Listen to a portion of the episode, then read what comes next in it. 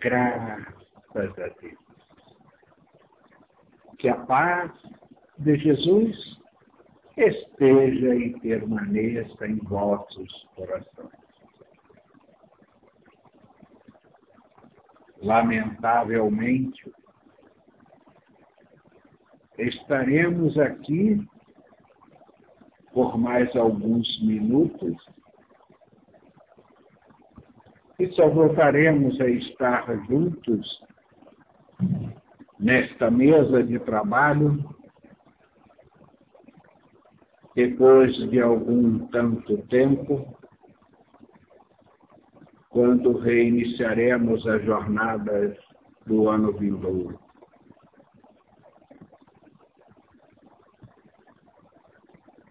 Digo por meus companheiros também que lamentamos este hiato nos trabalhos necessários da caridade.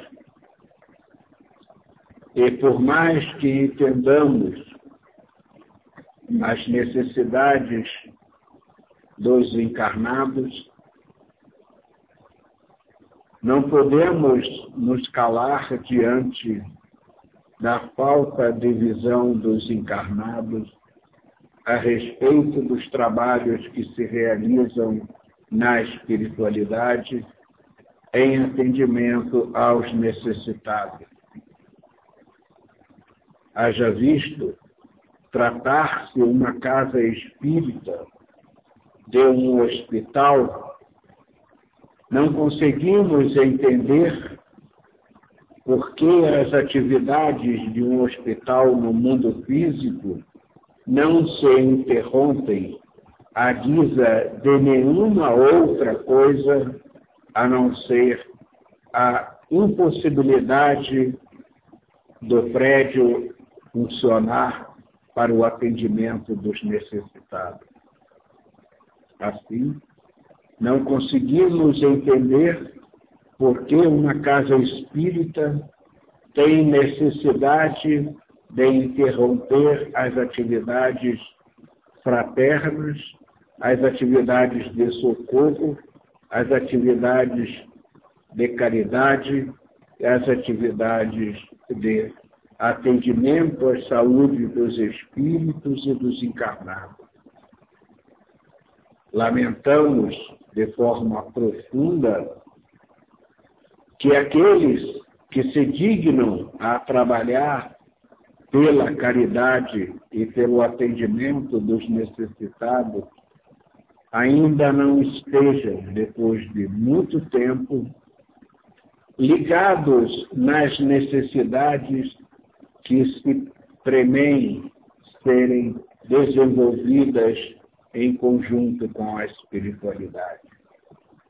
Ficamos nós aqui na espiritualidade à deriva das vontades e vaidades e outras mais posturas dos encarnados quando muitas almas necessitam de apoio e de atendimento. Mas, infelizmente, para isto precisamos do concurso do médio encarnado, do trabalhador que se propôs a seguir esta doutrina, a seguir neste trabalho de ligação e de intercâmbio com espiritualidade para ajudar os irmãos que necessitam. Onde estão estes trabalhadores? Ora, podereis me dizer, estão no recesso do seu lar, comemorando o nascimento do nosso Cristo. E eu vos pergunto, o que mais gostaria o Cristo de ver nesta noite em que vocês comemoram o seu nascimento, senão zelando por todos aqueles que ele e os trabalhadores da espiritualidade estão dedicando todo o seu tempo a zelar.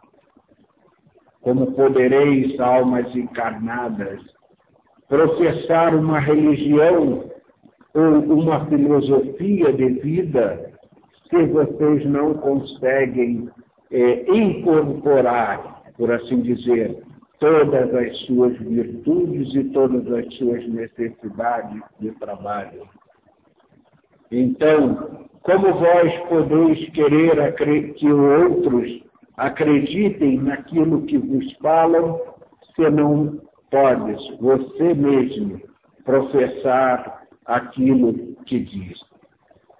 Não basta abrir livros da doutrina, lê-los de cabo a rabo e repetir indefinidamente as palavras que ali estão escritas. É preciso que cada um busque na sua atitude diária, na sua postura diante da vida, o aprendizado que teve naquelas palavras colhidas num livro espírita.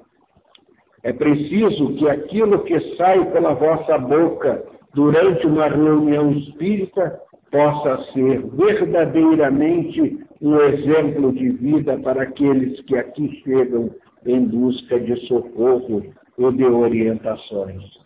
Como pode um pai viciado em cocaína querer dizer para o filho não seguir naquele mesmo vício? Como pode um pai glutão dizer para o filho que deve ingerir medianamente as quantidades de comida para não sobrecarregar o seu vaso físico durante a caminhada neste planeta? Como pode, meus irmãos, ficaríamos aqui durante muito tempo falando sobre exemplos que não são dados para aqueles que precisam ter um exemplo para seguir a sua caminhada.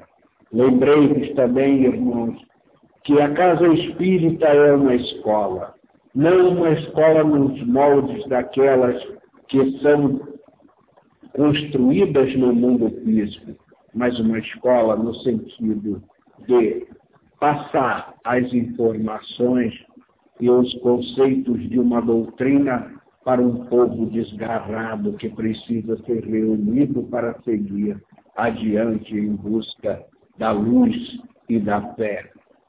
Meus irmãos, lamentavelmente teremos que interromper este nosso trabalho nesta casa. Não interromperemos jamais o atendimento àqueles necessários, àqueles, daqueles que necessitam receber a ajuda da espiritualidade. Não interromperemos jamais a presença junto aos médiums que aqui trabalham conosco nesta atividade de socorro à saúde, pois assim que necessário eles saberão que poderão contar com a nossa presença para juntos podermos resolver algumas necessidades que somente juntos poderemos acudir. E assim fica de própria voz a nossa tristeza por esta atitude é, é, tomada, não só por esta casa, mas por muitas casas espíritas que conhecemos em nossas andanças. Fiquem com a paz do Jesus Cristo.